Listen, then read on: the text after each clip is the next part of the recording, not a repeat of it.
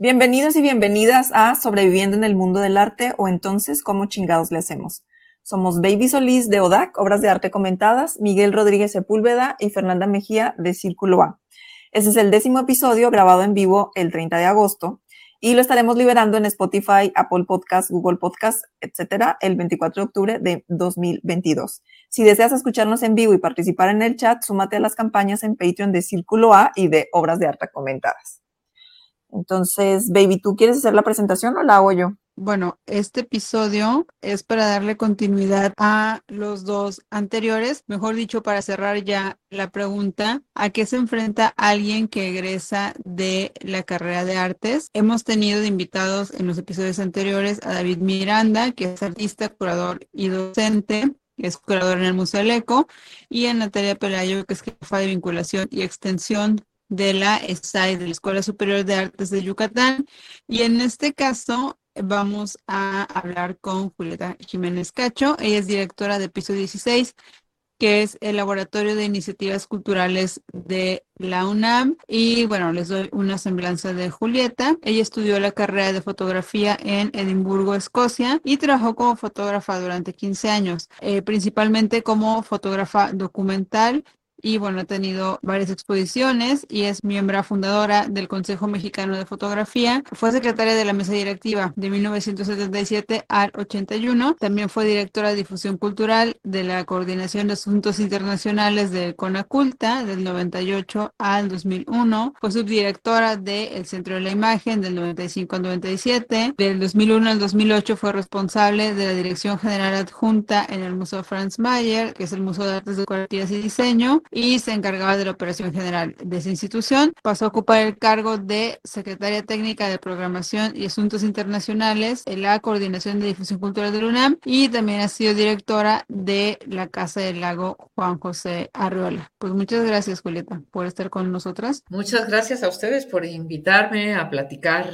Aquí muchas gracias, baby. Muchas gracias, Fernanda y Miguel. Gracias por venir. Y eh, para empezar, para el público que no conoce Piso 16, eh, no sé si podrías contarnos qué es, qué clases dan y sobre todo cuál crees tú que es la importancia de que la UNAM tenga un laboratorio para las iniciativas culturales. Ay, claro, pues encantada de, contarles sobre Piso 16, que está cumpliendo cinco años. Eh, en marzo de 2017 empezamos y la realidad es que empezamos de cero, cero, cero. Eh, no existía un programa así para las artes. Sí existe en la en la UNAM, una coordinación de innovación y desarrollo que trabajan emprendimientos de cualquier otro tipo, pero no atienden lo cultural y no lo atienden porque es muy diferente. El funcionamiento de los creadores es muy distinto al de emprendedores de, otro, de otras disciplinas. Pues bueno, al, entró el doctor Jorge Volpi como coordinador de difusión cultural. Yo en ese momento estaba en la Casa del Lago y bueno, me pidió que me encargara de este programa que él llamó, lo había planteado como programa de industrias culturales universitarias. Y entonces, una vez que acepté salir de la Casa del Lago, que no, he de decirles que no me hizo tanta gracia, todo el mundo lo sabe, pero, pero bueno, armar una cosa, sí estaba padre, armar una cosa nueva, partir de cero, pues la verdad es que ya visto a, a la distancia de cinco años, ha sido muy, pero muy interesante. ¿no? Desde esto que les cuento, de pensar en industrias culturales y por qué industrias, yo tener que revisar, y por suerte, pues ahora el Internet nos permite buscar información de muchos lados y de dónde venía lo de industrias culturales, ¿no? Y empezar a ver, pues en Alemania fue donde empezaron a utilizar, después en Gran Bretaña lo, utilizaron muchísimo, en fin, desde ahí, desde ahí empezó este, este programita. Nos dieron oportunidad también de escoger un piso en la torre UNAM Tlatelolco, que es una torre de 21 pisos, donde era la Secretaría de Relaciones Exteriores y ahora hay varias cosas de la universidad porque se lo pasaron a la UNAM y está el Centro Cultural Universitario Tlatelolco ahí. Entonces, bueno, escogimos el piso 16 porque había ocho pisos en obra gris, es decir, con, un piso de cemento donde habían levantado baños y las cosas que había ahí antes, agujeros para arriba y para abajo. Lo primero que dijimos, bueno, dijimos, estoy hablando en plural, porque quien estaba conmigo como asistente en la dirección en la Casa del Lago era una chica muy joven, Nicole Figueroa, y cuando planteó encargarme de este programa, pues dije, pues sí, pero con Nicole. Sin Nicole yo no hubiera podido hacerlo, eso les puedo asegurar. Es una chica muy inteligente, muy creativa y que además supo contener muy bien mis enojos por salir de la casa del lago. Entonces, nos pusimos creativamente a, a, estudiar, nos entrevistamos con todas las, con todos los directores de las facultades donde tienen carreras de, de, artes, de cualquiera de las disciplinas, para entender un poco cómo estaban las cosas. Y estudiamos mucho de, de dónde había cosas de, parecidas a lo nuestro.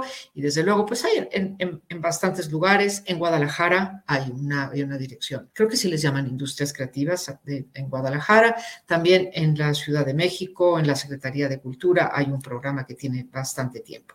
Pero entonces, pues bueno, de Ahí es donde arrancó todo el asunto. Y ahora, bueno, paso rápidamente a contarles, eh, me brinco pasos, por supuesto, porque si no, eso se hace muy larga esta parte.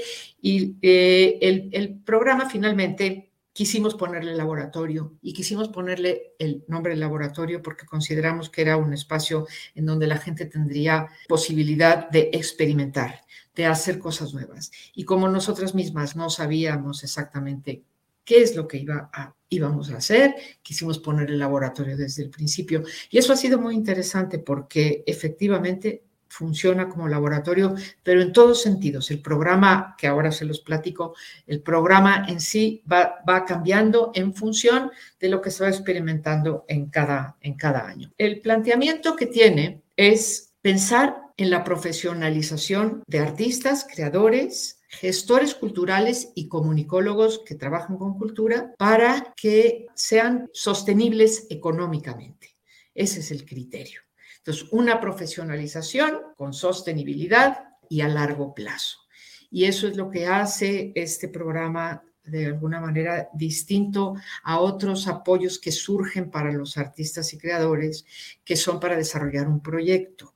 Aquí el planteamiento es para que piensen en su vida, en su desarrollo profesional a largo plazo, a partir de lo que ellos quieren hacer, que piensen para quién lo quieren hacer. Y esas son las preguntas que se van, que buscamos que ellos vayan contestándose en el transcurso del programa, que es un programa que dura 10 meses, que consiste en que cada iniciativa tiene un mentor que se selecciona después de que la iniciativa fue elegida a partir de una convocatoria que es anual. Escogemos a los mentores para que coincidan en la disciplina, en las necesidades que tiene, el perfil que tenga, en fin, buscamos para que conecten bien y puedan ser una guía importante en el transcurso de estos 10 meses. Además de ese mentor, ofrecemos talleres que son 16 talleres están siendo ahorita, que eh, se comparten en dos o tres tardes a la semana es un programa bastante intenso, o sea, sí requiere de que las personas se comprometan en términos de tiempo. Y yo pienso que es una cosa súper importante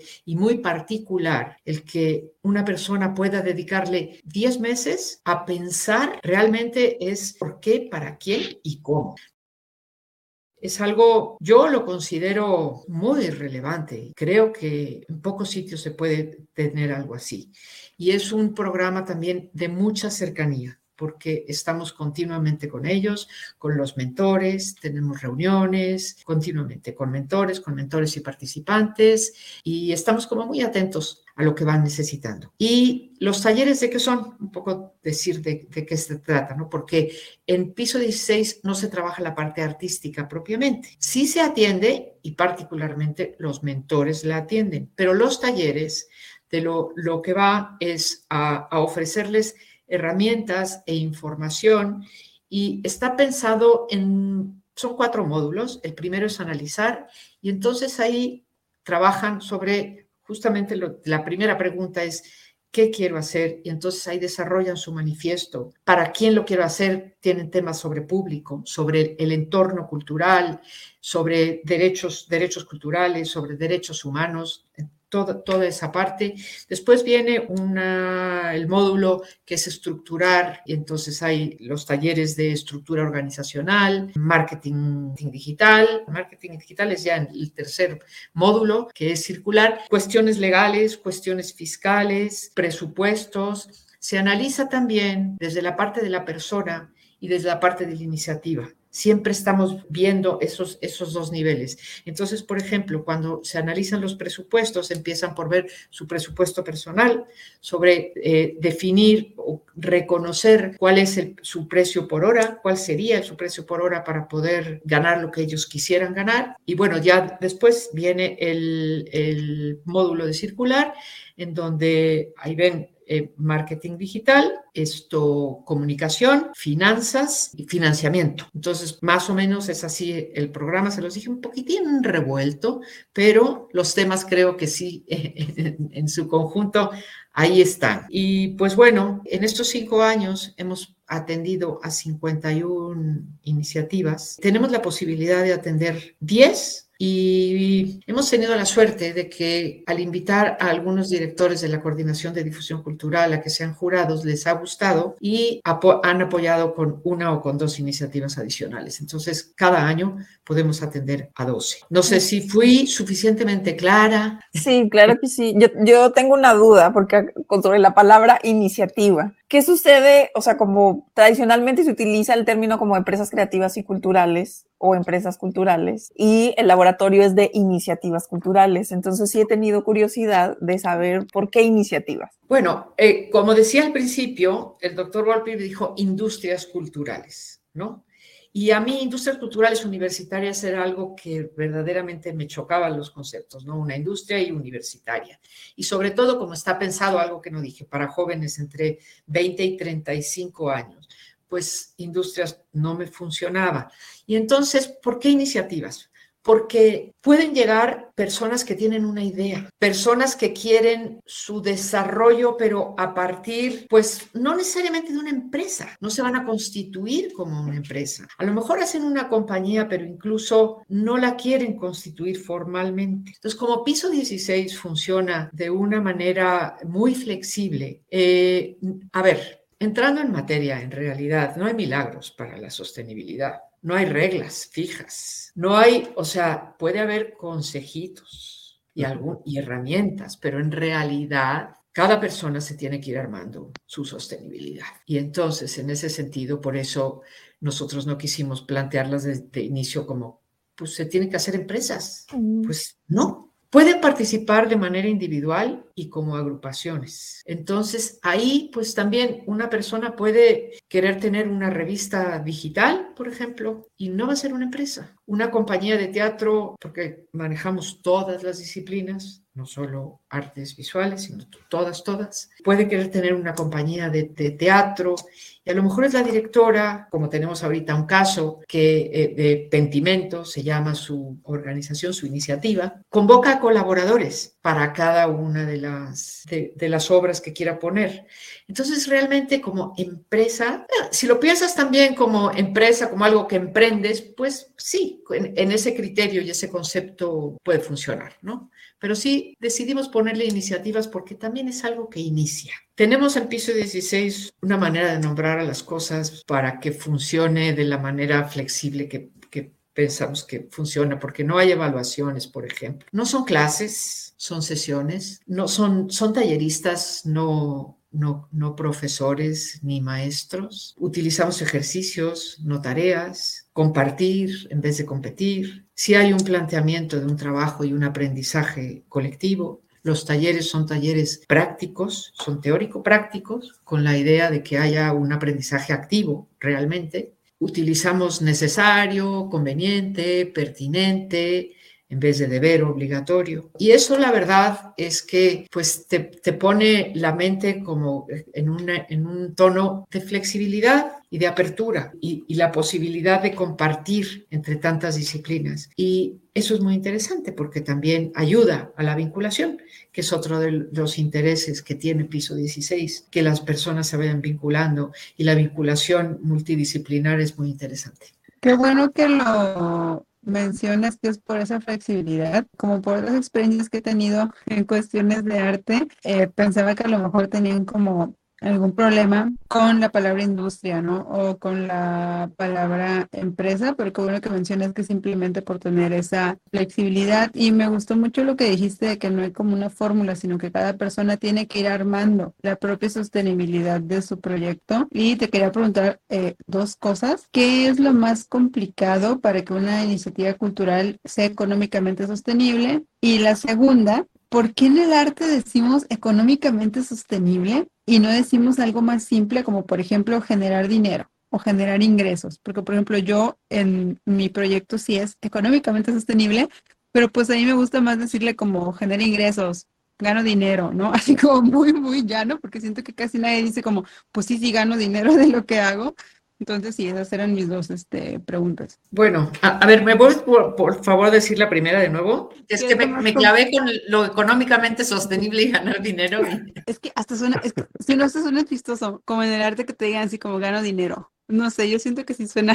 Eh, yo casi. No, no suena bien. Sí, sí, sí, a, mí me encanta cómo suena. Pero la primera pregunta es: ¿qué es lo más complicado para que una iniciativa cultural genere su propia, lo que decías, de darme su propio, propio dinero, sus propios ingresos. Bueno, la verdad es que lo de económicamente sostenible, vaya, es por una formalidad, pero en realidad puedes decir cómo ganamos dinero, o sea, cómo ganas el dinero. Y en realidad cuando estamos trabajando allí, es a ver, ¿de qué vives? ¿Cómo ganas el dinero? ¿Cuánto ganas? Esto hablando, hablando directamente, sí, pero bueno, el económicamente sostenible por ahí. ¿Qué es lo más difícil? A ver, como yo decía que no, no hay fórmulas y cada persona tiene que atender lo suyo, primero pues tiene que pensar muy bien qué es lo que quiere hacer, definir con mucha claridad por qué, qué es lo que realmente le mueve. A los artistas pues, les mueven las cosas, las entrañas, ¿no? Y la emoción, y tienen que partir de eso, porque si no, si no parten de ahí, van a vivir muy tristes, yo pienso, ¿no? Entonces, eh, lo primero es que encuentren y que puedan definirlo con claridad. Quisiera decir algo, eh, piso 16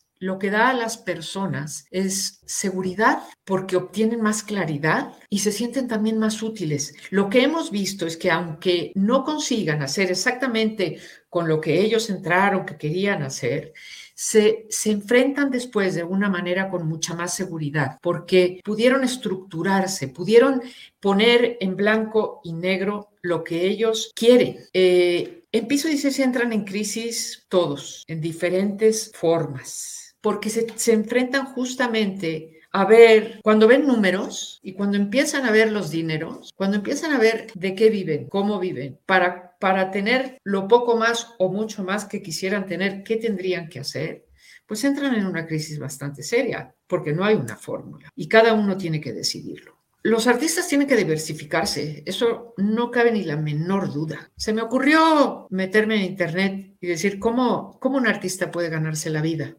vender prints, dar clases en línea, dirigir talleres, agendar charlas y conferencias, vender, ofrece licencias de tu arte con agencias de imagen que las pongan en stock. Escribe un ebook, conviértete en influencer, comienza un blog o un canal de YouTube o vende tu música. Servicios en streaming, crowdfunding. Los músicos pues vende estampados, en fin, así, así. Entonces, ¿a qué se enfrenta? A tener que decidir cómo se gana la vida sin perder lo fundamental que le interesa hacer, lo que realmente le mueve. Entonces, yo, yo pienso que en realidad en absolutamente todas las, las profesiones, la gente que sale de las escuelas se enfrenta a una dificultad de cómo ganarse la vida. Y luego, quienes tienen que hacerlo en el deporte extremo del freelance, como dice mi marido, pues la verdad es que ahí, pues, a ver cómo te mueves, porque si no tienes un, trabajo asalariado y los artistas, pues algunos pueden, por ejemplo, pero son poquitos, ¿no? En las orquestas, pues hay orquestas en donde tienen un salario. Hay compañías de teatro, hay un salario. Las, las compañías nacionales, la Orquesta Sinfónica, la OFUNAM, la, en fin, las distintas orquestas, ahí Sí, pero son unos cuantos. Los demás, pues viven en el deporte extremo del freelance, a buscarse la vida por aquí, por aquí, por allá.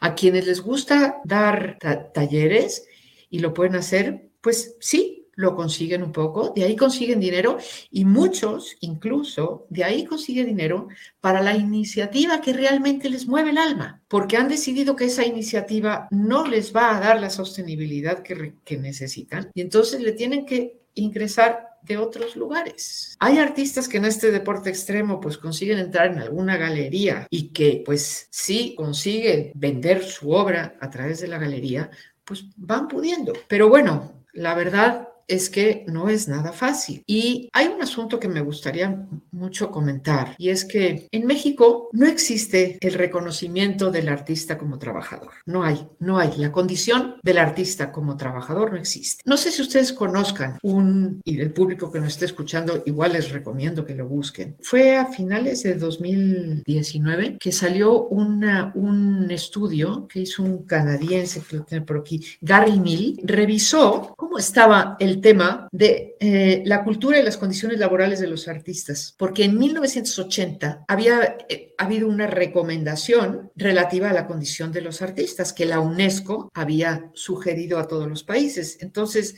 Gary Neal hizo un, un estudio de cómo estaba la situación 30 y casi, que son desde 1980 al 19, casi 40 años después, cómo estaba en los diferentes países. Respondieron algunos, no todos los países que están en, la UNESCO, pero respondieron algunos.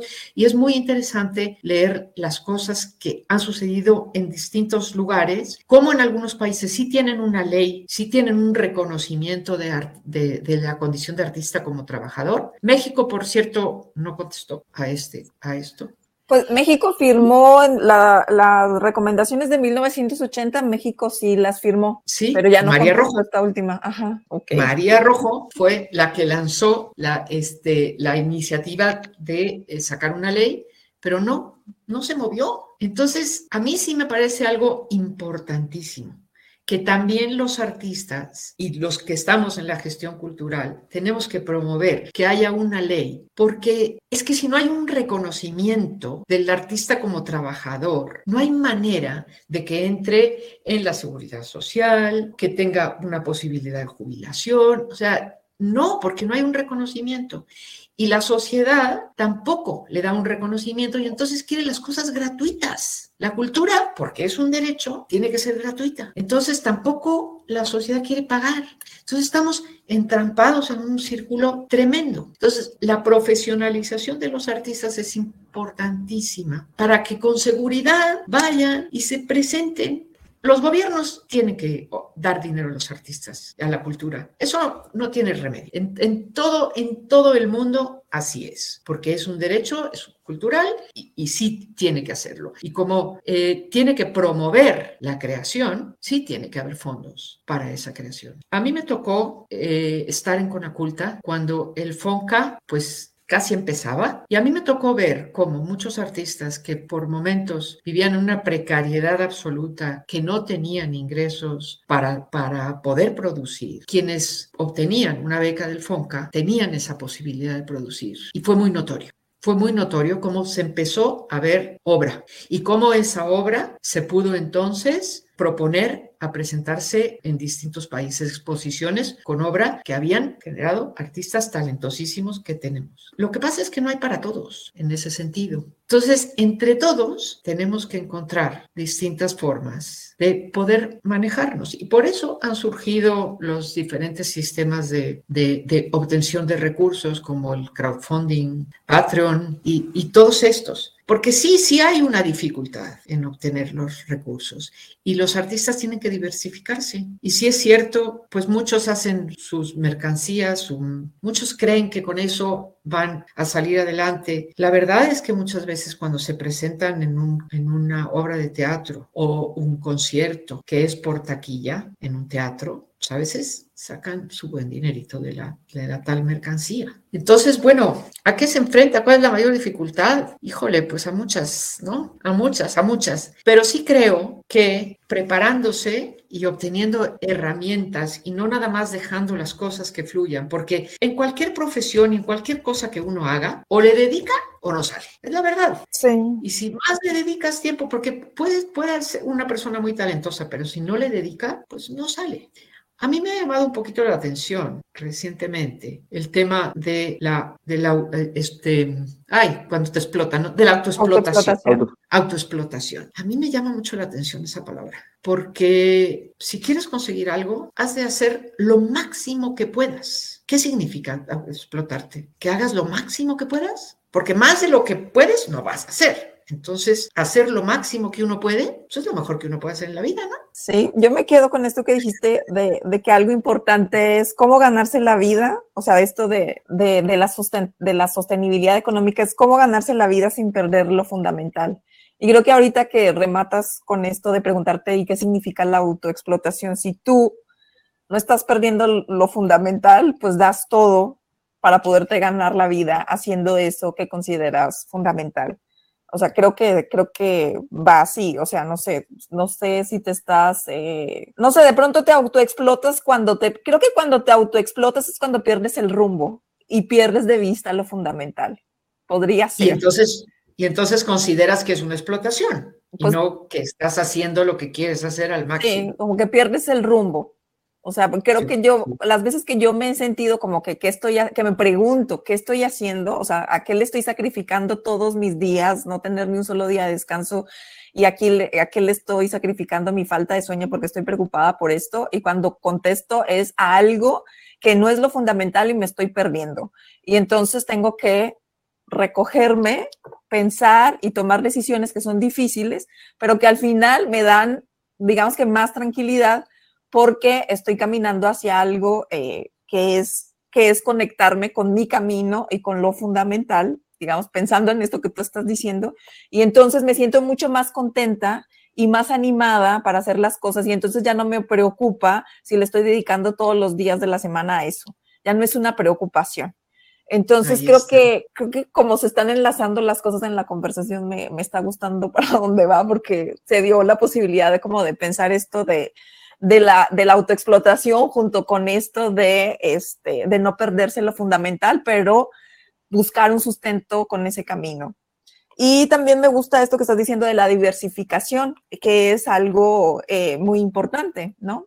Este, diversificar nuestros ingresos, pensar que nuestra práctica artística es mucho más amplia, que no se limita a una sola actividad, sino que podemos tener ingresos de, de muchas actividades o de, podríamos ser como modelos, no sé si diferentes modelos de negocio, podría llamarlo, o líneas de negocio, digamos, para ponerlo en términos administrativos empresariales, diferentes líneas de negocio que tienen que ver con tu, este, con la manera como te ganas la vida sin perder lo fundamental. Es que yo creo que es muy, muy importante también este, reconocer que los artistas tienen mucha más flexibilidad y mucha más libertad de acción que en otras profesiones, en donde está como más encasillados y tienes que trabajar en una oficina y entonces ahí tienes que hacer lo que el jefe dice tal cual. Y los artistas pues tienen mucha más libertad. Y eso también es algo muy importante en la vida y es una decisión. Y con esa decisión de esa libertad, pues conlleva otras dificultades,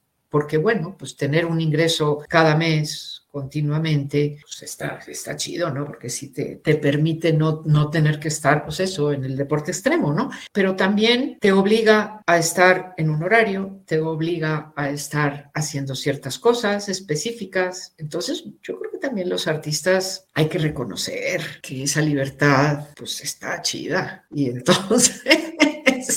hay que saberla utilizar. Claro, claro. Sí, pues no, sé si sea, o sea, pues la libertad tiene un costo también y la independencia, o sea, no es, no es como, no es tan fácil, pues, decir, ok, yo me voy a ir por este camino, ¿no? Babies. Hemos preguntado a las demás invitadas eh, que trabajan, creo que ellas más como con alumnas más chicas, por lo que dijiste, a mí me suena que las personas que entran al laboratorio de piso 16 mm, ya están más grandes por la, simplemente por lo de la edad, pero tú notas que comparten algún perfil, más allá de, obviamente, estar pensando en una iniciativa cultural, tú notas que entran, por ejemplo, con ciertas expectativas en común o con ciertas ideas en común y también notas que existe alguna transformación después de los 10 meses, como que les cae algún tipo de 20, eh, reiterar ciertas cosas. Bueno, ya dijiste que todas entran en crisis, porque es que es muy cierto, ya cuando ven los números, ya cuando ven los números es, es este, otra cosa. A mí a veces me gusta ver como mis ingresos, pero luego veo mis gastos y es como... Ah".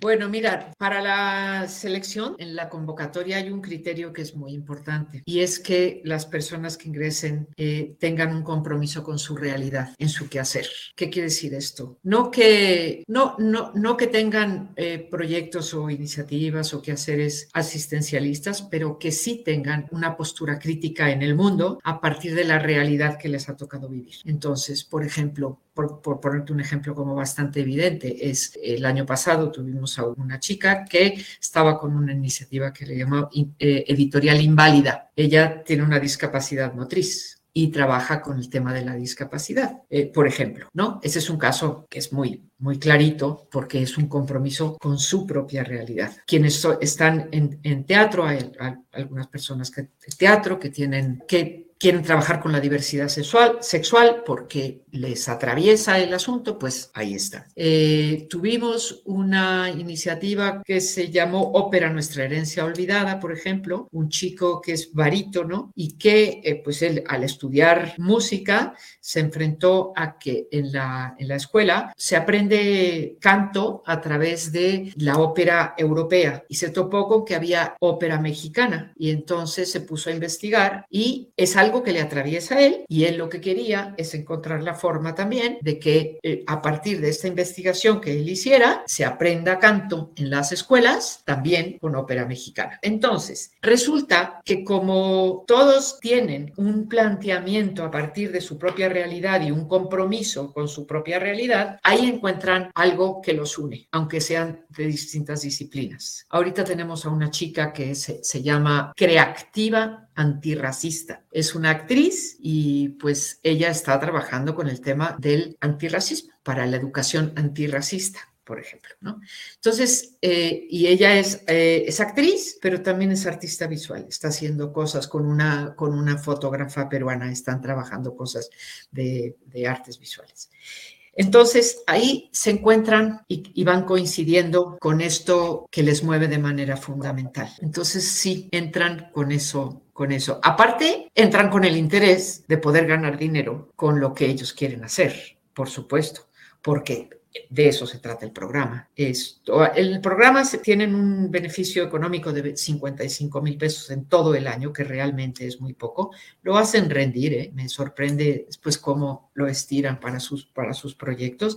Lo pueden gastar en lo que quieran, el 40% sí, sí tiene que ser como para la propia iniciativa, para el desarrollo de la iniciativa. Pero entonces, bueno, sí tienen esas coincidencias cuando ven. Y también creo que en su mayoría coincide en que no han tenido la oportunidad de trabajar en este tipo de cosas, materias ahí, y algunas incluso son obligatorias, pero lo manejan de una manera como que no les acaba de caer el 20. Y aquí sí les cae el 20. Y entonces, pues sí salen diferentes, salen con unos criterios y un manejo de la planeación y de los calendarios y de los presupuestos que les permiten presentarse de manera más, más segura, más contundente y por lo tanto más convincente, porque todos son súper talentosos, eh, pero muchas veces no pueden ni explicar, ¿no? Al principio no saben explicar, o los que sí saben explicar, es tan largo lo que explican que acaba uno perdiéndose. Entonces, sí salen con más herramientas, sin duda alguna. Y tengo la curiosidad de, ¿alguno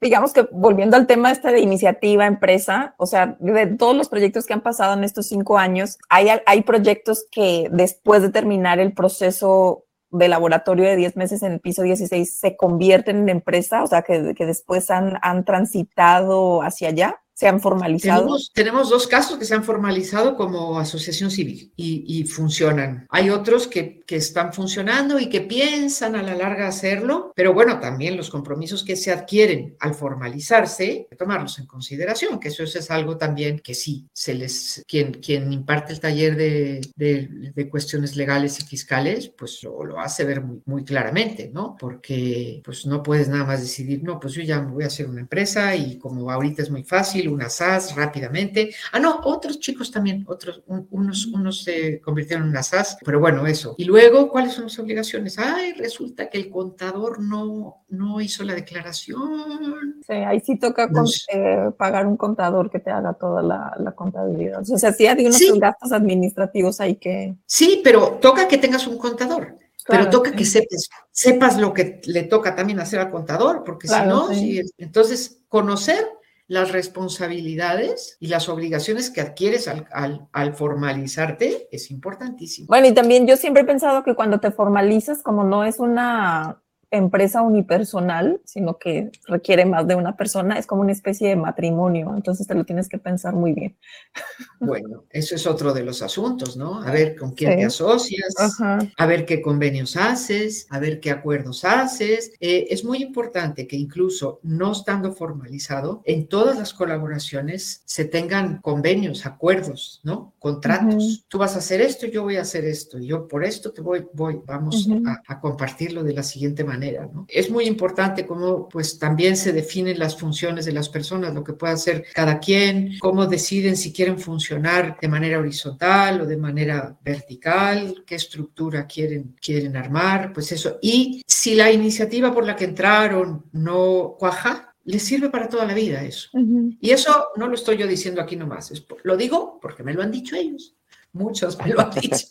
Entonces, por eso me atrevo a decirlo, que sí, sí sirve, sí sirve el tener más estructura y tener herramientas para un funcionamiento más profesional. Y siento, siento que también sucede mucho con las iniciativas que en la crisis de todo lo que hay que hacer y considerar, muchas veces el proyecto queda ahí, pero pasan a otro y ahora sí, desde el primer planteamiento del proyecto ya empiezan a incluir todas las cosas que son necesarias, ¿no? Y, parecería como, como un fracaso porque tal vez ya no siguió el, el proyecto original, pero en realidad evolucionaron aún uno más que, que, que tiene como mucho más posibilidades para ellos mismos.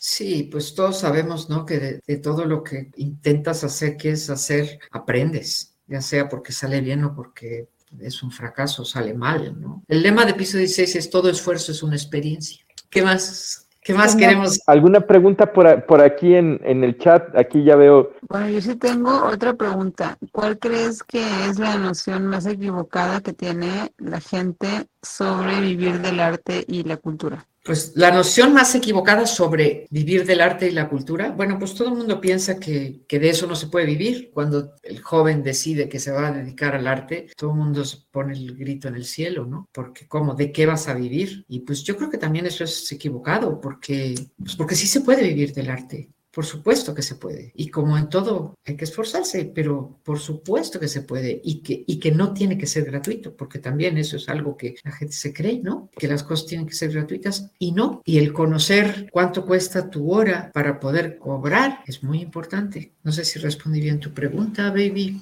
¿Y cómo has visto todo este tema de, ay, perdón, ya interrumpí a baby, este, como de, de lo gratuito, ¿no? O sea, porque, o sea, yo siento que es como una batalla como constante o una lucha de, de incluso convencer a los propios colegas, eh, a tus pares, de que es importante cobrar el trabajo y cobrarlo bien, porque si cobras menos, entonces perjudicas a todos. O sea, como que, porque si no, entonces, digamos, se va a creer que en realidad ese trabajo cuesta menos cuando en realidad cuesta más. O sea, como no sé cómo, cómo lo has vivido tú ahí en piso 16 o incluso a lo largo de tu vida profesional, que es bastante amplia. Pues, pues la verdad es que siempre los artistas les cuesta, les cuesta eh, trabajo cobrar y tiene que ver con lo mismo, como están haciendo algo que les gusta mucho y que en principio como que no cuesta trabajo, no les cuesta trabajo porque lo hacen, porque lo quieren hacer, entonces luego creen que no lo tienen que cobrar. Y entonces, ¿de qué van a vivir? O sea, es una, una confusión emocional, este, de un criterio muy, muy malo, ¿no? Entonces, sí hay que hay que esforzarse mucho y convencer que no, que no es, no es gratuito. Pero por eso también,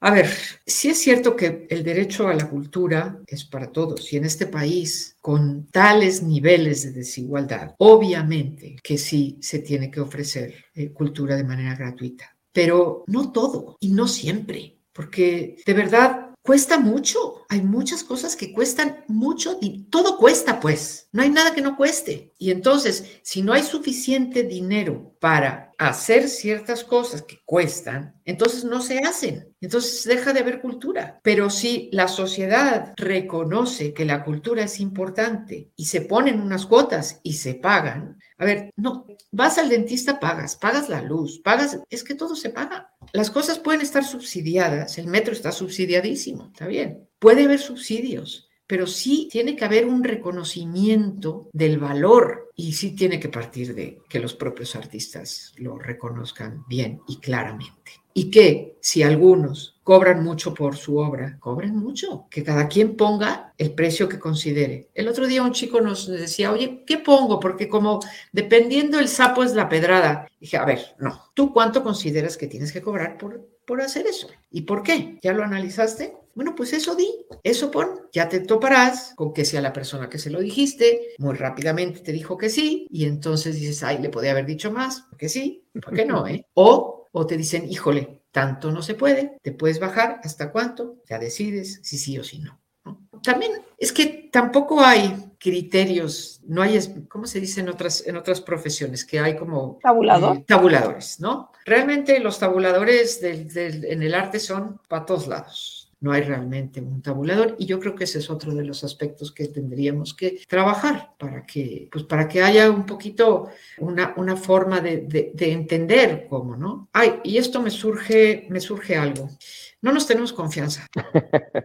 No nos tenemos confianza. No damos la información. Yo recuerdo cuando estaba en el Museo Franz Mayer que intenté como hacer un análisis de cuánto se recibía realmente por taquilla, cuánto ganaban las personas del, del equipo. Y estuve investigando con los directores de otros museos. Nadie me quería decir la verdad los que me decían me inventaban y yo estaba segura que me estaban inventando. Pero ¿por qué será que, que no hay confianza y se miente? O sea, porque da vergüenza como de, de, de mostrar los, o sea, porque o se, o se, está ganando más o se está gastando menos o ganando menos y entonces es vergonzoso decir es que no estamos cumpliendo las metas financieras. O sea, como que yo a veces yo me hago esa pregunta, o sea, porque es, muy, o sea, no estás recibiendo nada o o, mucho o qué onda. Qué curioso, ¿verdad? Porque pues sí, dices, pero ¿por qué no? Pues vamos diciéndonos las cosas para entender en dónde estamos. ¿De, de qué sirve esconderlo? No entiendo yo bien. Pero es que, bueno, no nos tenemos confianza en general, en nada. ¿Y por qué? Pues eso también tiene un sentido, pues porque no, está difícil confiar, está, ha estado difícil en este país confiar y todavía no, confiar en quienes nos gobiernan y confiar en que las cosas de verdad se hacen de buena voluntad y, este, yo soy una persona muy confiada, la verdad. No, no he tenido tan mala suerte. En la vida, ¿ves? Me han robado, pero poquito. No, no. no yo no. Entonces, pero, pero también ese es un punto de importancia, porque tenemos que participar también en, la, en, en generar políticas públicas. Es una obligación, es una responsabilidad y un compromiso que tenemos. Y pues está el tema de la gobernanza. Para una buena gobernanza, pues tiene que haber un buen gobierno y que haya confianza y que haya una posibilidad de compartir eso. Entonces, bueno, tenemos harto que hacer. Ya sé que... Sí, bastante. Pero ese es el chiste, ¿no? Si no tuviéramos que hacer. Sí, pues bueno, que también, también se supone que estamos como en, las cosas que nos gustan y bueno, pues hay mucho que hacer en estas cosas que nos gustan. Exactamente, exactamente. Bueno, hoy no fue el lunes de bajón. ¿Eh? Hoy no fue el lunes. Hoy no fue el lunes de bajón para empezar porque no es lunes y creo que en, todo lo que hemos hablado está como un poquito más. Yo me siento animada y eh, optimista después de esta charla, sí. No, pues sí, porque la verdad es que, digo, trabajar con la creatividad es una cosa maravillosa. Es todo el tiempo, un hacer, un mover, con los talentos, la energía. La gente de teatro es cariñosa como nada. Trabajan como locos, montan, desmontan, ¿no? Es una cosa impresionante y son súper cariñosos. Entonces, trabajar con la creatividad es maravilloso. No hemos usado la palabra precario. En, este, en esta noche. No.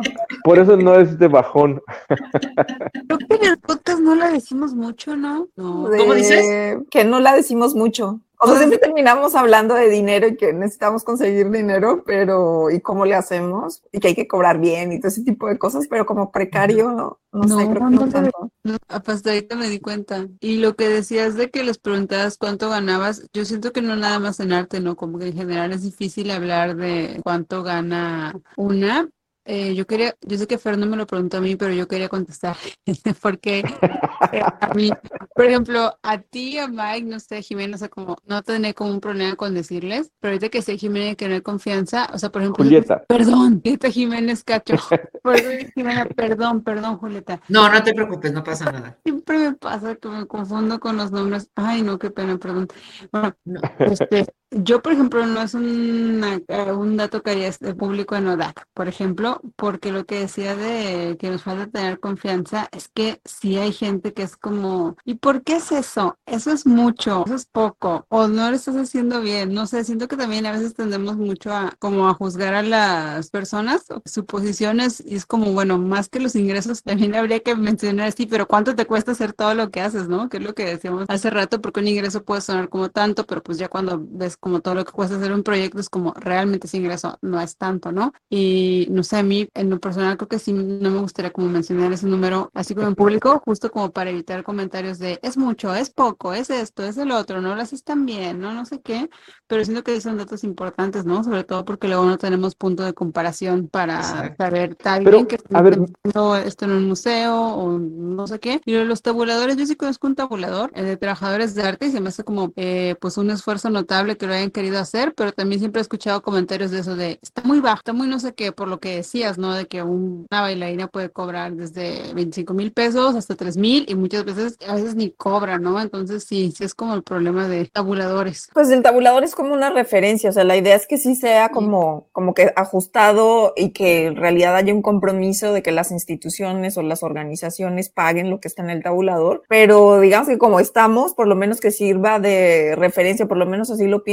yo, o sea, que sirva de referencia para saber desde el lugar en el que tú estás, ya sea como trabajador independiente o como organización independiente o como trabajador de una institución pública o privada, pues con un poquito más de músculo financiero, tengas claridad, pues de cuál es como al menos una, que tengas una referencia, o sea, como que no es, ah, yo voy a dar esto porque se me ocurre, sino que lo mínimo al menos que debes pagar por una curaduría que implica todos estos meses de trabajo ese, y esta investigación, pues es esto. Estás pagando menos, o sea, como sé consciente que estás pagando menos, o sea, estás pagando más, a qué chido que estás tú valorando la trayectoria de esa persona, etcétera, y le estás pagando más. Pero, pero creo que, creo que por lo menos para empezar, desde, desde mi punto de vista, por lo menos que sea como una referencia eh, que tengamos todos y todas como para saber de dónde partir, como para establecer incluso nuestros presupuestos. Y yo creo que no es necesario preguntarle a la gente cuánto deberías de ganar. O sea, todos podemos saber cuánto cuesta una renta en un lugar de, de clase media, por ejemplo. O sea, no, no es como de tienes que ganar como si fueras de clase alta, podemos partir de eso. ¿Cuánto cuesta la canasta básica? Más allá de la canasta básica familiar, pues cuánto cuesta hacer un súper más o menos estable, cuánto cuestan los servicios públicos, cuánto cuesta el transporte, la gasolina, cuánto cuesta un coche si quisieras comprar un coche. O sea, digamos que hay maneras de encontrar ese, Sabemos cuánto cuesta la seguridad social, también lo podemos saber. Sabemos cuánto puede costar una afiliación en el IMSS o cuánto tendrías que ahorrar en una Afore para tener un, un, un retiro, no o sea, un ahorro para el retiro. O sea, digamos que sí hay una serie de datos a los cuales podemos recurrir para armar ese tabulador sin necesariamente, digamos que hacer la encuesta de cuánto realmente estás ganando, sino como de pronto lanzar,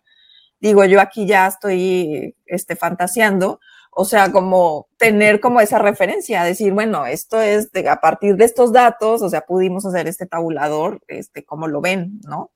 Y nos llevaríamos sorpresas, sorpresas de, de cuánto están pagando menos de lo que, de lo que realmente Exacto. es. Claro. Una vez leí que quien más invierte en la cultura son los propios creadores. Ni las empresas, ni los gobiernos, ni el público, no. Quien más pone dinero son los creadores. ¿Por qué? Porque están mal pagados o no pagados y ponen su, su esfuerzo está puesto ahí y de verdad cuesta, tiene un costo y sin embargo no está considerado. Es muy impresionante eso, la verdad. Tener conciencia de lo que cuesta tu tiempo, tu trabajo, tu talento, tu, tu trayectoria es muy importante para poner precio a las cosas y sí ponerlo. Oigan, chicas, ya deberíamos de, de empezar a hacer como conclusiones. Llevamos una hora, siete minutos. Sí, O sea, pues, está, está muy bueno, pero yo estoy seguro que nos podemos pasar otras tres horas aquí, pero creo que hay que poner límites también. pues Conclusiones. conclusiones. Yo, mi conclusión, yo me voy con esto, cómo ganarse la vida sin perder lo fundamental. Esto es como Sí. no perder el horizonte. Para mí es como, como el norte, el camino para seguir. O sea, y eso me llena así como de optimismo. Estoy muy emocionada. Entonces, eh, no sé, baby, ¿tú tienes alguna conclusión? Que me da gusto escuchar que estás emocionada. Creo que es el primer episodio en el que dices que estás emocionada por, por algo. Pero quería aclarar que no quiero que suene como que eres negativa o una cosa así, obviamente no, pero no sé, me da gusto. No se me dio también mucho gusto escuchar a, a- a Julieta porque en lo que hablabas de diversificarse y todo eso, o sea, como ciertas cosas que hago de forma intuitiva, digo, bueno, una persona que 100% se dedica, bueno, que dirige un, un, un taller que, que para que los proyectos este, generen dinero y eso, me da gusto como decir, ah, bueno, no estoy como tan perdida en algunas cosas, pero me gusta escucharlo de alguien que tiene experiencia, se dedica 100% a esto. Y pues ya lo que decías de que cada persona tiene que ir armando, ¿no? Su, propia forma de ser sostenible, porque sí, luego yo busco así como, bueno, ¿con qué puedo comparar si lo estoy haciendo bien o no? Pero pues me gusta saber eso, de que cada persona va a hacer este, pues va haciendo, ¿no? Su propio su propio modelo y pues estuvo muy chido Julieta, muchas gracias. No, muchas gracias a ustedes. Qué, qué gusto poder compartir así de una manera como muy relajada las cosas que uno va haciendo y viendo, ¿no? Y compartir. Está bien padre. Muchísimas gracias. Muchísimas muchas gracias, Julieta. Voy a hacer el cierre y... A ver, espérame. ¿qué? Bueno, sí, es que pregunta. Ah, pues aquí pregunta Baby, que si tienes Instagram, Julieta. ¿Nos puedes dar tu, tu Instagram y el de piso 16? piso 16 sí tengo, pero la verdad es que lo único que hago es repostear las cosas de piso 16 y de los amigos. Yo no pongo mucho. Bueno, entonces Mucho. compártenos el de piso 16. Es que creo que es así nada más piso 16. ¿eh? ¿En Instagram Sí. y en Facebook o solo Instagram? En Instagram, en Facebook y también en, en En, Twitter. en Twitter, estamos. ok. La página web, que la página web pues sí es, como bastante completa y se ve todos los que han pasado por ahí para la gente que le interese echarle un ojito y ver. Entonces, este, pues nos vemos en la siguiente videoconferencia y podcast el 26 de septiembre, el lunes 26 de septiembre a las 7 pm. De nuestros Patreons en vivo, ahorita está R, que no sé, R, Pía, y bueno, otros que estuvieron, Ginette, Carlos Fernando Quintero, y había alguien más que habían dos personas más que ahorita no recuerdo el nombre, pues muchísimas gracias por asistir en vivo y pues bueno, nuestros perfiles en Facebook en, es Círculo A, en Instagram igual Círculo A y tenemos un TikTok que lo tenemos abandonado que es Círculo A guion bajo convocatorias. Miguel, ¿cuáles son tus redes? Antes de que se me olvide. Miguel, Miguel Rodríguez Sepúlveda, artista visual en Twitter, Facebook, Instagram, TikTok, LinkedIn, que yo sigo sin saber para qué usar LinkedIn, pero ahí está. Este, y bueno, estoy ahí por ahí. Me pueden contactar por cualquiera de esos lugares. Baby, tus redes. Obras de arte comentadas, Instagram, Facebook, Twitter y TikTok. Muy bien. Y gracias a todos ustedes, Patreons, que podemos tener estos episodios de acceso libre en Spotify, Google Podcast, Apple Podcast, etcétera. Y para los que están en el nivel en Círculo A de Patreon, del nivel convocatorias más taller semanal, les recuerdo que tienen acceso a todas las videoconferencias que hemos realizado en nuestro perfil de Crowdcast y que ya está el curso de comunicación para artistas y proyectos culturales y las sesiones en vivo pueden asistir a las sesiones en vivo o pueden ver todo lo que está grabado y cada mes vamos a tener un meet este, donde nos podemos encontrar y damos retroalimentación de sus proyectos de comunicación. Este. Este, oigan, pe- perdón que ya, ya vi cuál era y puse aquí piso 16 con número, Cultura Ok. UNAM. Cultura UNAM. ¿Esta es Ah, la sí, página o es el Eh, no, Instagram? ese, es, ese es el Instagram. El Instagram, ok, El muy bien. Instagram y el Facebook y tam- también este, la página, o sea, todo, todo es igual. Piso 16 Cultura UNAM. Piso 16 Cultura UNAM para que sigan a Piso 16. La verdad es que el Instagram, yo sí lo sigo en Instagram y me encanta. Me encantan todos los materiales que, Ay, qué bueno, que- se que- lo- que suben. Se lo voy a decir a Nicole para que. Sí, porque digo, la verdad es que muchas veces son ejercicios, ¿no? Para hacer justamente para pensar estas cosas que acabamos de hablar. Sí. Y Baby, ¿algún anuncio tuyo de tu, pre- de tu Patreon? Pues el curso que ya dijo Mike y también ah, que se pueden suscribir al nivel martes de arte. Todos los martes este, a las 7 hay una transmisión sobre un tema y el ciclo que sigue, que es el ciclo de septiembre, va a ser eh, pláticas con coleccionistas. Ya están agendadas este, eh, cuatro colecciones de arte, como las personas que las fundaron o las dirigen, y pues nos van a platicar eso, cómo es coleccionar arte, cómo fue fundar esa colección, etcétera. Sí, sí, cierto. Bueno, Yo vi eso. eso hace rato en, en, en, en tu Instagram y sí, va a estar buenísima esa serie. Yo no me lo voy a perder. Sí, hay que saber dónde, dónde están las cabezas de los coleccionistas que compran. Pues sí. Sí. Pues bueno, muchísimas gracias. Buenísimo. Muchas Y- gracias a ustedes. Que estén muy bien. Un abrazo. Hasta luego. Muchas gracias, Julieta. Mucho gusto, Adiós. baby. Voy a terminar la transmisión.